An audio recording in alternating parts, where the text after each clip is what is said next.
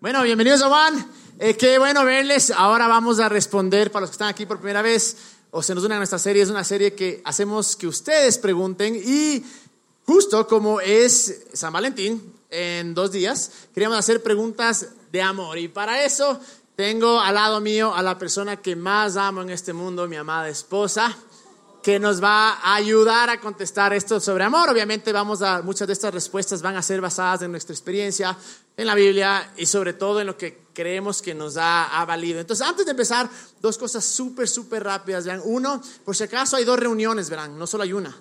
Eh, la, segunda es, creo que tres pelagatos en, en una mesa. Entonces, por si acaso, si quieren más aire, más cómodos, hay dos reuniones.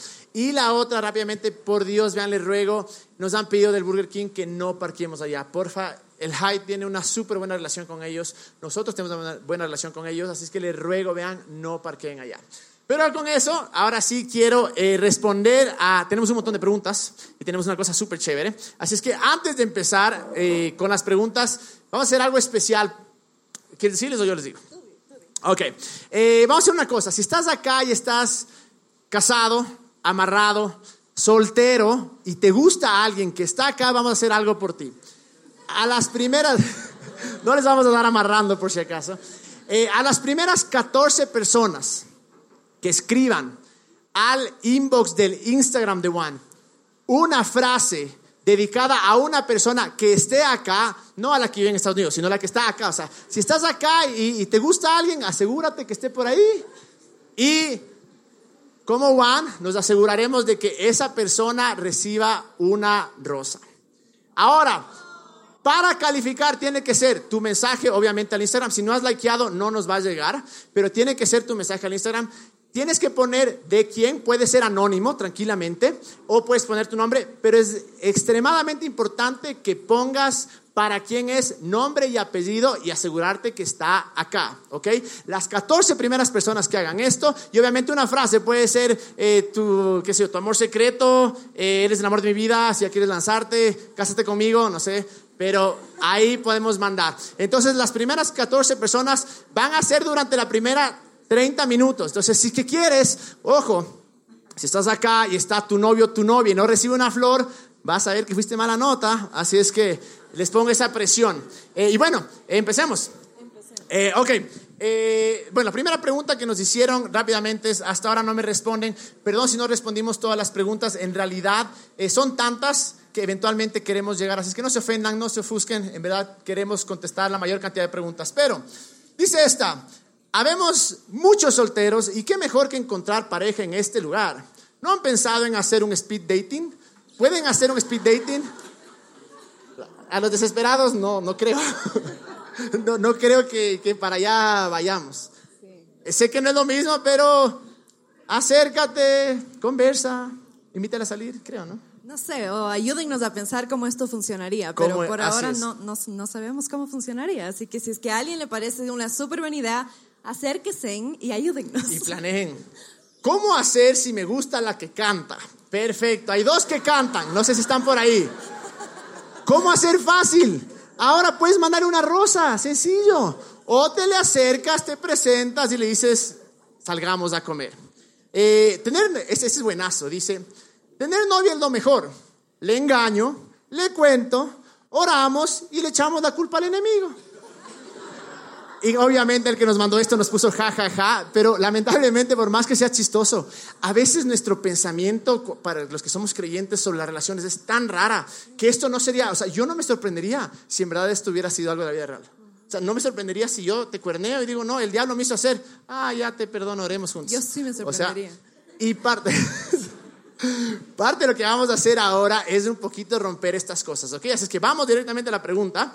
Dice, eh, la primera, ¿cómo una relación amorosa nos santifica? Es un poco difícil porque en verdad santificarse lo que significa es estar apartado bajo un propósito, ¿ok? Creo que en realidad el único que nos puede santificar es Dios y al mismo tiempo en Hebreos dice que Él es el que nos está santificando, pero sí puedo verle a la pregunta de otro ángulo diciendo cómo esta, esta relación me ayuda con mi propósito, me ayuda a acercarme más a Dios, que creo que esto es algo súper válido. Realmente creemos que una relación y una persona es juega un papel súper importante en convertirte en alguien mejor, una mejor versión de ti mismo o una peor versión de ti mismo. Yo realmente creo que cuando las personas se complementan es como que hay el doble de potencial. Cuando las personas, cuando la una es más fuerte en cierta área y la otra es más débil en cierta área, se complementan y juntos se vuelven en un equipo más, más fuerte y, y tienen muchísimo más potencial. Entonces, mientras que sí, Dios es quien santifica, sí creemos que una relación te puede convertir en una mejor persona. Y creemos que incluso puede acercarte más a Dios. Por ejemplo, ¿cómo, ¿cuándo te lleva a ser mejor persona? En realidad, cuando esa otra persona ve lo mejor en ti, cuando esa persona te apoya, cuando esa persona eh, no te aleja de Dios, sino que te anima y te dice, anda, busca, sigue tus sueños eh, y sobre todo te valora. Y es una persona que te ayuda a acercarte a Él. Entonces sí creo que, eh, más que santificarte, creo que en realidad una persona, una pareja puede hacerte mejor persona. Definitivamente, si hay algo que yo puedo decir es que, gracias a ti, mi amor, soy mejor persona. Siguiente, eh, ¿por qué amar duele? Es verdad. Yo creo que a todos nos han roto el corazón, en verdad nos ha dolido, es feo, a veces decimos no quiero saber nada, pero ¿por qué duele? Primero que nada porque es, es aceptar a la otra persona tal y como es, pero sobre todo es ser vulnerable, es coger y abrir tu corazón y decir, confío en ti, aquí están mis sentimientos, aquí están mis pensamientos. Y más que nada, cuando tú amas a alguien, existe una conexión demasiado fuerte. Entonces, definitivamente puede haber dolor, pero ¿saben cuándo viene el dolor? El dolor realmente viene cuando tú no estás recibiendo lo que crees que tienes que recibir. Ahora, eso puede ser válido, es decir, si yo estoy amando a una persona, haciendo lo mejor para ella, eh, trayendo dignidad, buscándola, enamorándola, y la otra persona no me está dando lo mismo, al yo no sentir que está esa necesidad siendo suplida, obviamente me va a doler. Pero muchas veces nos creamos falsas expectativas y pensamos que la persona que es mi novia o la persona que me gusta o incluso mi esposa, le damos un rol que no es de esa persona. Es decir, el rol de la otra persona no es hacerme feliz, sino es mi responsabilidad, Dios ser feliz. Entonces, cuando tenemos esas falsas expectativas o cuando las expectativas que nosotros estamos dando no son retribuidas, definitivamente yo creo que ahí es el dolor. Y ese es el problema de esto, es que la desesperación de no recibir lo que tú buscas te lleva a humillarte. ¿Cuántas parejas hemos escuchado que ella le cuerneaba mil veces o él le cuerneaba mil veces, él le pegaba, eh, le trataba pésimo y seguían ahí, ahí, porque dicen, bueno, en realidad, como yo no quiero tener este dolor, le acepto nomás. Más grande es el dolor de separarme que el dolor que vivo ahora. Entonces, sí, el, el dolor puede doler, eh, el amor puede doler, porque eres vulnerable, definitivamente, pero yo creo que es un riesgo hermoso que, vale la pena tomar. Y por otro lado, también yo creo que muchas relaciones terminan con un montón de dolor porque como humanos eh, y en general, no sé por qué en nuestra cultura siempre hemos tenido este pensamiento de que, de que cuando encuentres a la persona que es para ti, por fin vas a estar completo. O sea, vas a encontrar tu media naranja. Eso quiere decir que tú también eres una media naranja y no eres completo sin esa persona. Y yo creo que ese pensamiento es un pensamiento súper erróneo. Realmente, cuando tú le pones la responsabilidad a la otra persona de que te complete, no hay manera que esa relación va a funcionar, porque tú tienes que ser completo desde antes y quien te completa a la final es Dios, no la otra persona. Y, y no sé, como una relación amorosa debería ser tan sana y si es que tú estás esperando que la otra persona te diga quién eres, te dé nuevos sueños, te guíe por la vida sin tú decir nada y, y no sé, que seas una media persona a menos que la persona te llene. Entonces realmente siempre va a terminar en dolor, sea porque la persona que no se siente completa, esa otra persona que se supone que le iba a completar no le completa, o porque la otra persona siente demasiada responsabilidad y realmente nadie quiere tener ese papel de que, de que sin mí no eres nada y, o sea, destruido sin mí. Así es, y bueno, y, la verdad es esto, estamos casados, nos hemos herido, o sea, duele definitivamente, pero, pero una vez más es, si es que no habrían estos momentos tal vez de, de dolor, de, porque somos imperfectos, Tampoco habrían los momentos hermosos. Yo, yo creo que eso es lo chévere, pero sobre todo e, es el saber tu valor. Porque si tú no sabes tu valor, alguien más te va a decir cuánto vales. Y ese es el problema. Muchas veces el amor duele tanto porque no supimos cuánto valoramos. Nos conformamos con lo primero que vino. Dejamos que hagan lo que les dé la gana con nosotros y obviamente luego esperamos que todo esté bien y no es así. Pero lo hermoso de eso es que Dios es experto en eso. Dios es experto en mostrarte tu valor. Dios es experto en decir, en mí eres completo. Por eso es tan importante el, que, el invitar a Dios que sea parte de mi vida y de mi historia. Porque como decía la luz, yo soy completo en Dios. Y obviamente la luz me completa también, definitivamente. Es, lo mejor que me ha pasado en la vida. Más que completar, nos complementamos. nos complementamos, exactamente. Pero es hermoso eso. Pero sí, duele el amor, pero una vez más.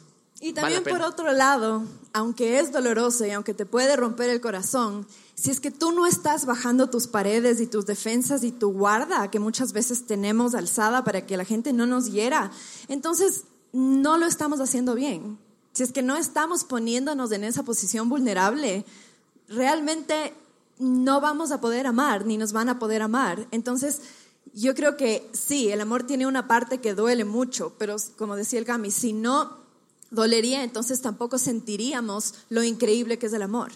Así es. Eh, siguiente pregunta dice, ¿cómo andar sin apegos, sin dependencia y sin que tu mundo gire alrededor de él o ella? Es un poco difícil en realidad cuando realmente amas a alguien. Ahora la cosa es que este apego, esta dependencia puede ser sana o no sana. Y, por ejemplo, en el caso de, nosotros, ella es mi esposa, obviamente yo soy extremadamente apegado a ella. Yo no tomo decisiones sin consultarle a ella. Mi mundo sí realmente gira alrededor de ella. ¿Por qué? Porque yo estoy recibiendo lo mismo. Porque así como yo estoy apegado a la luz, ella está apegada a mí. Así como yo no tomo decisiones solo, sino que con ella, ella hace lo, mismo conmigo. El problema de este apego es cuando no es sano, es primero cuando en tu mente te creas ideas y, piensas que estás en esta parte de la relación y a duras penas le has saludado, porque dices, ya me voy a casar y pues, de, repente le saludas, que es muy común. Eh, pero ¿cómo evitar esto? Yo diría ir paso a paso. O sea, realmente ir paso a paso. Primero se conocen, son amigos, luego se comprometen un poquito más, entonces son novios, eh, qué sé yo, pero de una manera inteligente, porque ¿qué es lo que sucede muchas veces? Es, le conoces a una persona, es tu primera novia o es tu décima novia o novio, inmediatamente, no, el hombre de mi vida, me voy a casar contigo. ¿Cuántos hijos quieres? O sea, claro, de una te metes a eso y inmediatamente todo, y tienes sueños, tienes cosas en tu vida, pero como ya pusiste, te pusiste en este nivel antes de ahora, obviamente ese apego no es para nada sano.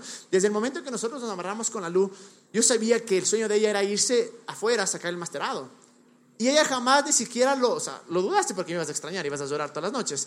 Pero aparte de eso, yo jamás ni siquiera le dije como que no. ¿Por qué? Porque era el sueño de ella. Entonces... Y es más, hubo la conversación de esperar a casarnos y después irnos juntos. Había esa posibilidad, pero una de las cosas que para mí era súper importante, y esto ya lo he dicho antes, es que para mí el irme a estudiar a otro lado y vivir un año sola era algo que yo me propuse para mí misma y era algo que yo tenía que hacer por mí misma. Y yo tenía que cumplir conmigo que me fui a vivir a otro país que no hablaba el idioma sola.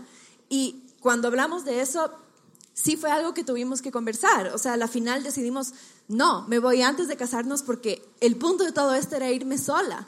Y eso también me lleva al siguiente punto, que es la manera en que no te apegas tanto a, la persona es siendo todavía tu propia persona, o sea, teniendo hobbies, teniendo sueños propios, teniendo cosas que te gustan, que hacen que sí, esa persona te puede ayudar y puede traer todo el soporte que necesitas, pero que no necesariamente lo sacrificas porque la otra persona es como que, no, pero es que no, por ejemplo, todos saben que yo odio el fútbol, odio el fútbol con mi vida entera.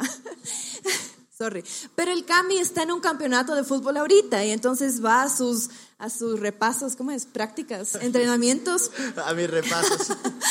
y va a sus partidos y, o sea, qué horror si yo le diría, no te puedes ir sábado porque sábado es nuestro día. O sea, sí, quisiera estar con él el sábado, pero yo tengo que respetar que ese es su hobby, que esa es su cosa que él tiene con él mismo. Mi cosa. No, no sé qué pensarán, no sé. Ni yo. y el punto es eso, hay este apego sano y no sano. Eh, y algo que tenemos que entender es, no te quitan nada, tú lo das. Entonces tú puedes dar a una persona en tu mente, en tu corazón, mucho más de lo que esa persona ni siquiera te está pidiendo. Yo creo que hay una, esto no, o sea, debe ser una estadística, que el 99.9% de personas de relaciones en Facebook que todo el día se pasan, mi amor, mi esposo y apenas son novios, fracasa. O sea, pónganse a pensar, todas esas personas que se mandaban 10 mil mensajes de te amo, te amo, te amo, vos de tantos hijos, mi, mi oso, mi papá, ni sé qué, eventualmente terminan. ¿Por qué? Porque en nuestra mente fuimos allá. Sí hay que, que bajar las guardias definitivamente, pero esto tiene que ser con sabiduría y poco a poco, inteligentemente. Eh, bueno, vamos a meternos ahora con otro que es el, yugo desigual. Quiero recordarles, por si acaso, nos quedan pocos spots para que ustedes manden la rosa al ser querido. Una vez más, si es que están tu novio tu novia y no les digo nada, te fregaste. Eh, la siguiente dice, mi novio no es cristiano y lo amo. ¿Qué hago? Ayuda. ¿Tengo que esperar un chico cristiano necesariamente por eso del yugo desigual? ¿Qué es exactamente el yugo desigual? ¿Cómo puedo presentarle a Jesús a mi novio y no me digan que la mejor opción es terminar? Carita triste. Inicié una relación hace un año, conocí de Dios en diciembre, pero mi novio no, no sé qué hacer. ¿Está prohibido el yugo desigual? ¿Por qué? Un yugo igual puede ser yugo desigual, muy buena. ¿Es válido tener una relación a distancia? Ella se fue porque su llamado es afuera y el mío no. ¿De dónde sale esto del yugo desigual? En realidad sale de Corintios 6:14, que dice lo siguiente, no se unan con los incrédulos en un yugo desigual. Pues, ¿qué tienen en común la justicia con la injusticia o qué relación puede haber entre la luz y las tinieblas? De este versículo se han sacado un montón de doctrinas. El yugo en realidad lo que era eran los bueyes, era la madera que, se conectaba con dos bueyes y era para direccionar bien el arado. Ahora, ¿qué pasaba? Si un buey era más débil, eh, hacía que sea mucho más lento o que el otro se sobrecargue. Entonces, al, hablar de este yugo desigual, es decir, que vayan los dos en la misma dirección o que quieran eh, lo mismo.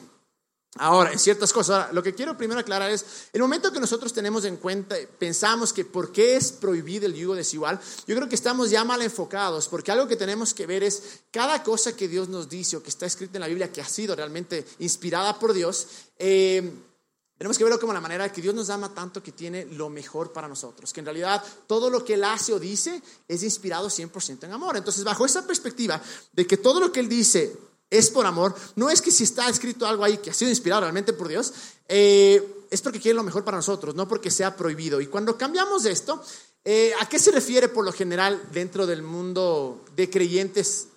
Yugo desigual o desigual es prácticamente se lo ha reducido al es creyente o no es creyente. Yendo más profundo, es cristiano o es católico, o es cristiano, o no es cristiano, porque eh, eh, en el caso del creyente y el no creyente, es muy posible que yo he visto con mis propios ojos de, los años que tengo de, experiencia en trabajar con personas, es que muchas veces lo que sucede es que a veces se termina, terminan acercándote lejos de Dios. No es todos los casos, personalmente yo no lo recomiendo, aun cuando he visto excepciones, pero ya les voy a decir por qué realmente no recomiendo, porque creo que va a ser una lucha constante. El decir, a ver, yo quiero ir a Juan, yo quiero ir a misa, yo quiero ir a la iglesia o como sea, y la otra persona no. ¿Y qué pasa si ya quieres casarte? Y dices, bueno, yo quiero que mis hijos conozcan a, Dios. Perfecto.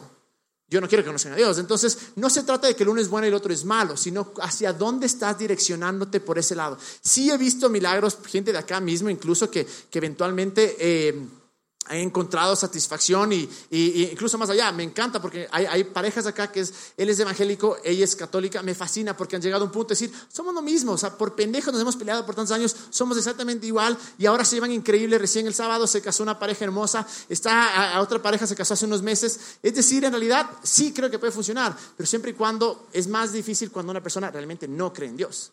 Claro, y a mí la verdad es que me parece un consejo súper, súper práctico. O sea, si quieres llamarlo yugo desigual, ya es una manera súper, por decir, cristiana de decirlo, pero es un consejo súper práctico. Y les voy a poner un ejemplo. Si es que tú sabes que tú de ley vas a querer tener hijos y tu pareja sabes que definitivamente no quiere tener hijos, ¿les parece una buena idea casarse? No, porque cuando llegue el momento de que la mujer esté frustrada porque quiere tener hijos y el hombre no quiere saber nada de los hijos o viceversa, obviamente van a haber problemas y tú no puedes imponer ese tipo de decisiones a nadie. Y yo creo que lo mismo se traduce en creencias y hábitos. Y no solamente es cosas de creencias, va muchísimo más allá. Eh, metas, sueños, el propósito el carácter. O sea, si simplemente son demasiado diferentes, si tienen valores demasiado diferentes, es bien difícil que vaya a funcionar. Tal vez como relación de novios funcione perfecto, pero más adelante sí se va a complicar la cosa, porque siempre va a ser una lucha constante. Como dijo el Cami, no es imposible que funcione. Tal vez sí va a funcionar, pero va a ser más difícil.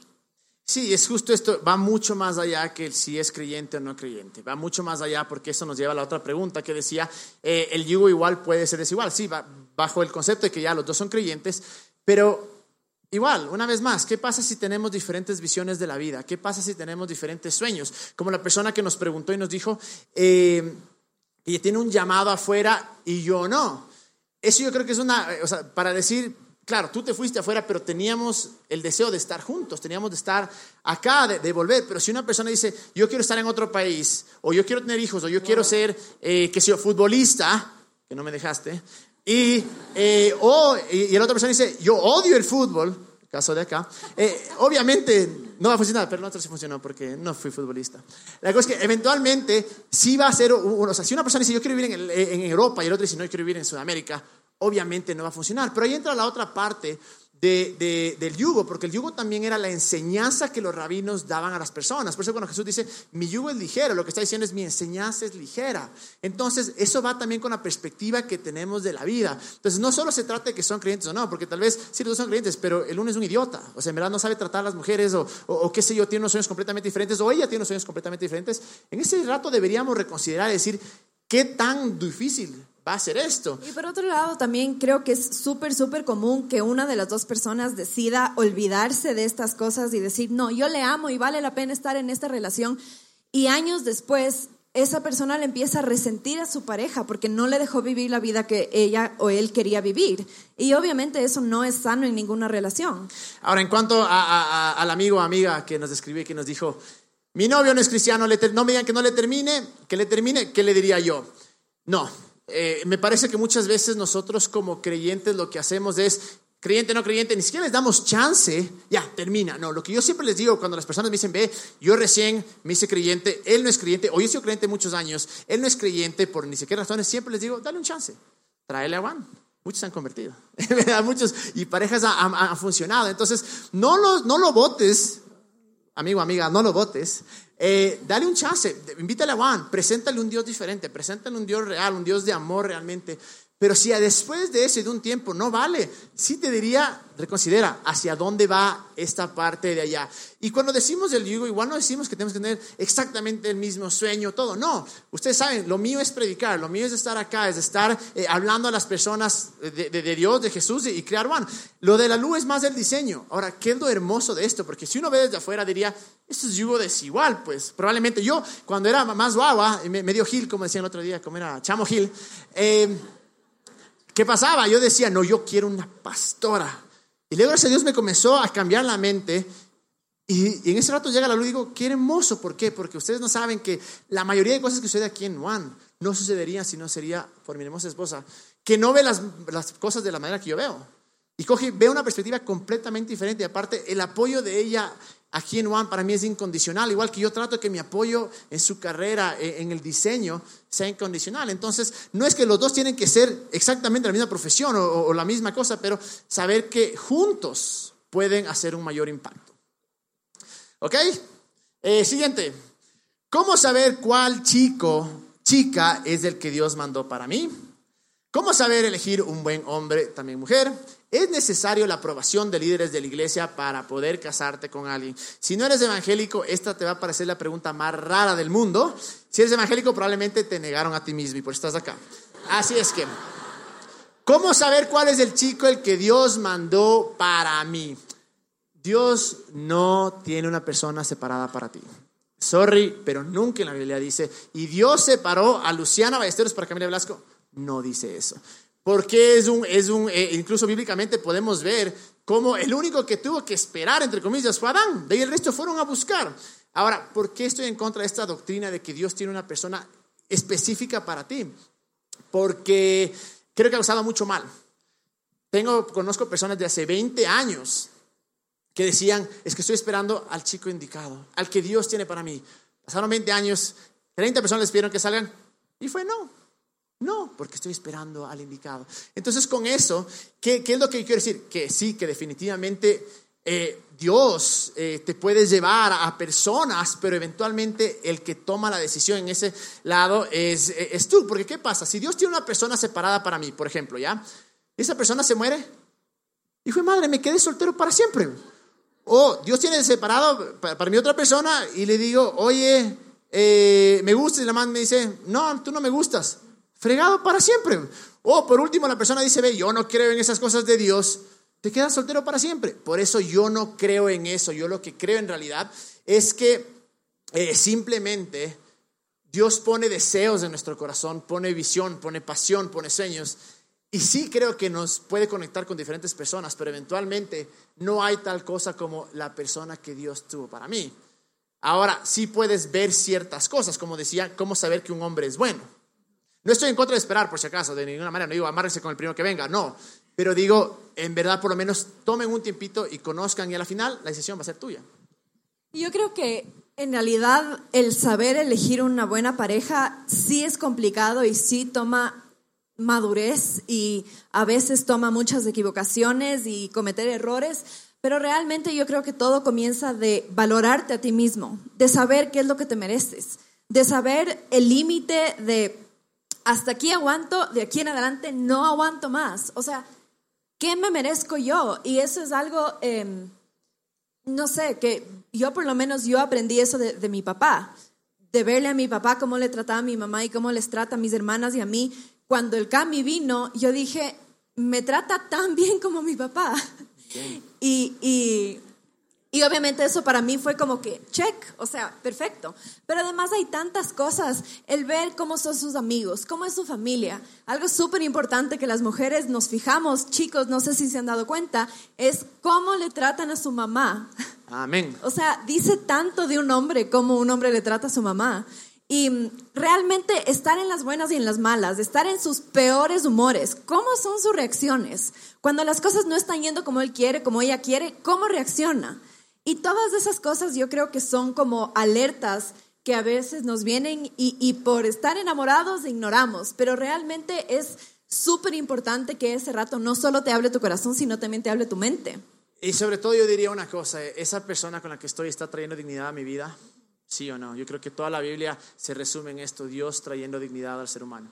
¿Está trayendo dignidad a mi vida? Sí o no. Ahora no les digo, no, no estoy en contra de ninguna manera de esperar ni, ni, ni, ni de conformarnos, pero creo que es tener esa idea de que mágicamente una persona va a asomar en mi vida y es así, no creo, incluso he visto grandes problemas y errores eh, y fracasos de matrimonios incluso, porque hubo la famosísima, Dios me dijo que tú eras mi esposa. Por Dios, jamás hagan eso.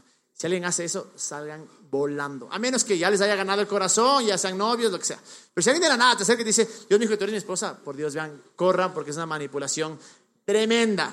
Ahora vamos a la parte que dice es necesaria la aprobación de líderes de una iglesia para poder casarte con alguien. Creo que la Biblia es muy clara en buscar consejo, en escuchar a aquellos que tienen más experiencia, que nos aman.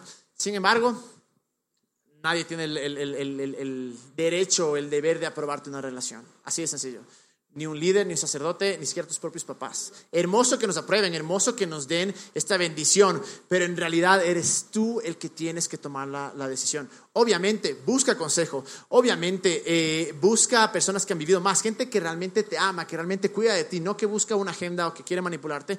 Eh, busca de Dios, busca opiniones, definitivamente. Pero les digo, nadie tiene el derecho de decirte, tú puedes estar con esta persona o no, o puedes casarte o no. Incluso el mismo Dios nos confía como personas maduras y Él deja que nosotros tomemos nuestras decisiones. Por Dios, jamás dejen que les suceda esto. A nosotros nos sucedió, eh, bueno, yo era supuestamente el malo y ella era la buena, eligieron que yo era el malo, entonces que se aleje, pero igual, nunca, gracias a Dios, no, no fue que escuchamos tampoco, ¿no? Yo sí, yo le dejé de hablar como razón. por cuatro años. Y bueno, luego volvió a sí misma y nos casamos. Pero en verdad es chistoso porque la gente piensa que, no, que nosotros nos alejamos de ciertas personas porque nos dijeron que no, no tiene nada que ver. Años después nos casamos, pero sí, busca consejo, pero definitivamente eres tú el que tienes que tomar la decisión final, pero busca consejo de ley.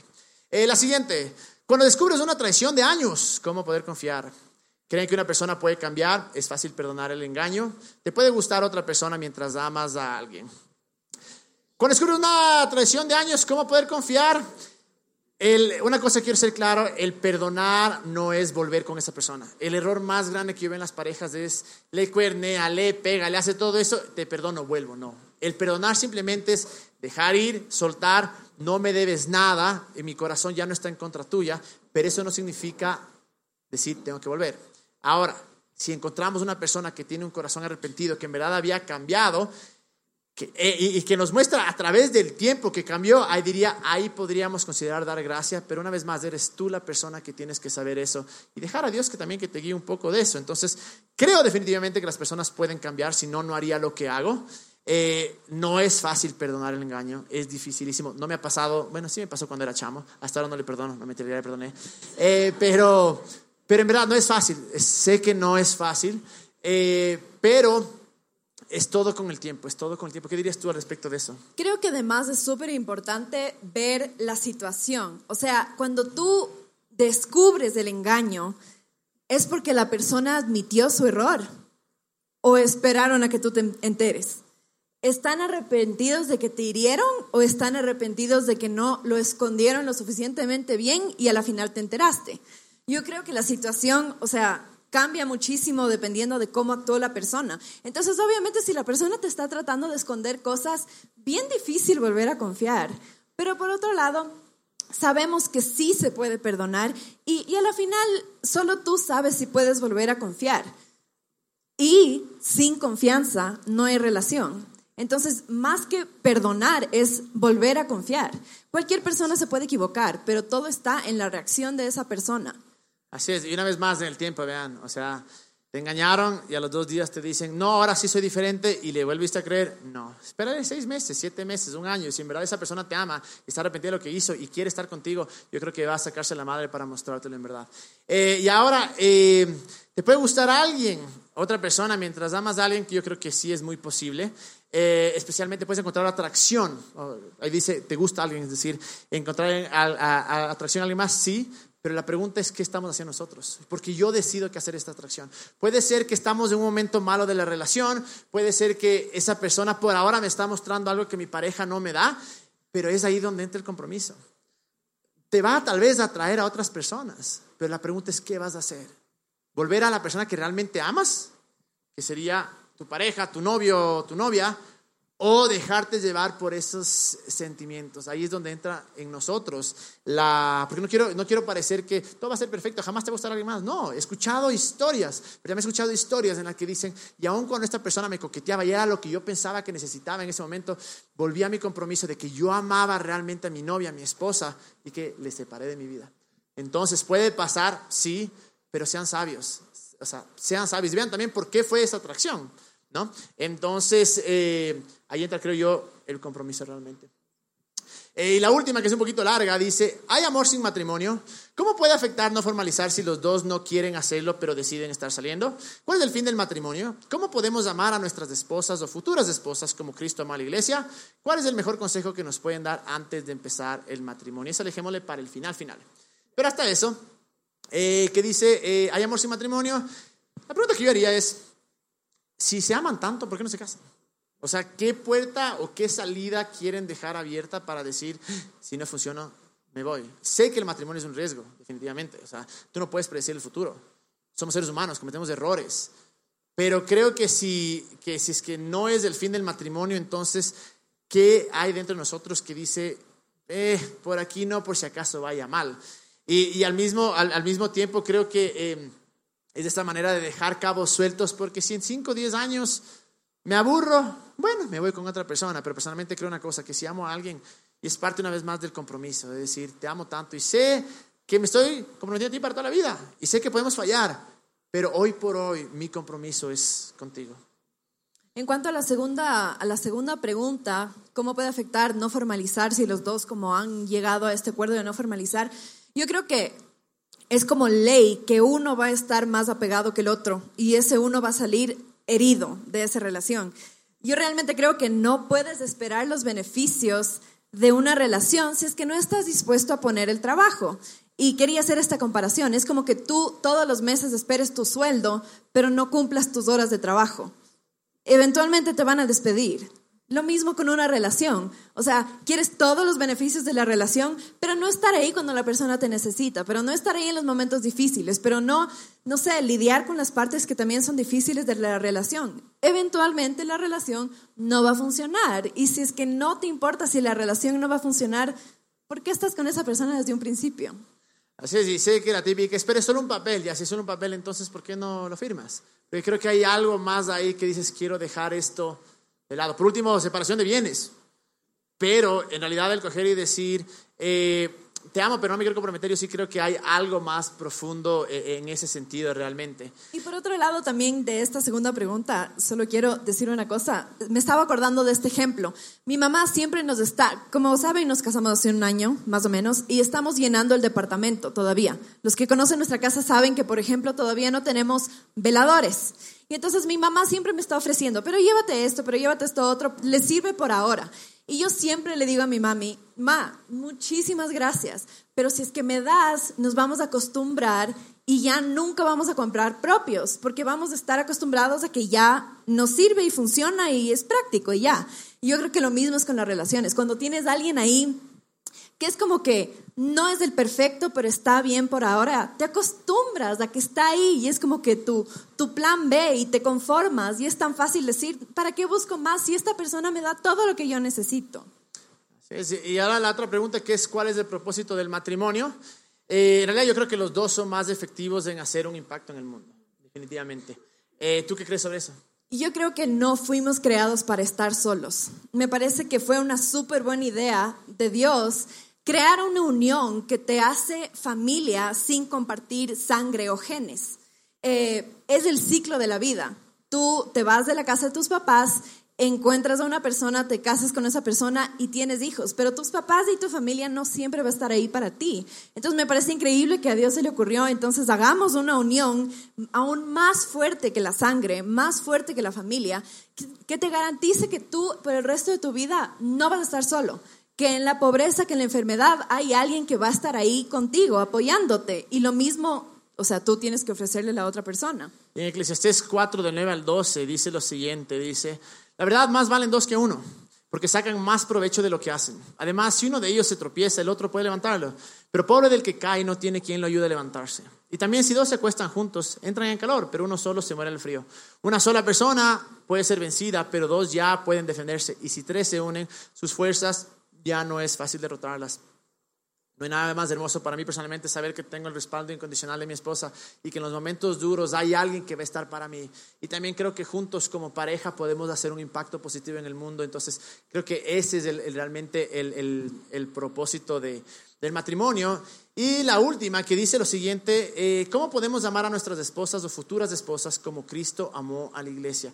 Eso está sacado de Efesios 5:25, eh, que dice, los esposos deben amar a sus esposas, así como Cristo amó a la iglesia. Pero ahí nos da la respuesta, y dio su vida por ella. ¿Cómo puedes amar a tu pareja, a tu esposo, a tu esposa, dando tu vida por ella? ¿A qué se refiere eso? Es ¿Qué estoy haciendo yo? Lo que mis palabras, mis acciones están trayendo dignidad a su vida. ¿Qué estoy haciendo yo para traer felicidad a su vida? ¿Qué estoy aportando yo para que se desarrolle más como persona? Entonces, ¿cuáles son los ejemplos básicos o prácticos? Es, por ejemplo, eh, la luz sale al trabajo que, que, yo. Entonces, ¿qué hago yo? Yo le hago el desayuno. Hay cosas que yo llego de noche y la luz me está ayudando. Entonces, ¿cómo hacer esas cosas? Acompañarles a las reuniones, eh, cuando estén casados, que los dos cuiden de los hijos, ir con ella a la peluquería, que me acompañe a ver el fútbol. O sea, ese, ese tipo de cosas son prácticas. Es decir, ¿qué puedo hacer hoy en mis manos para que la vida de la otra persona sea mejor? Así como Cristo amó a la iglesia porque entregó su vida, es decir, yo dejo de lado un poco mis comodidades, aunque no, no se convierten en comodidad, sino es por amor digo, voy a hacer que tu vida sea mejor.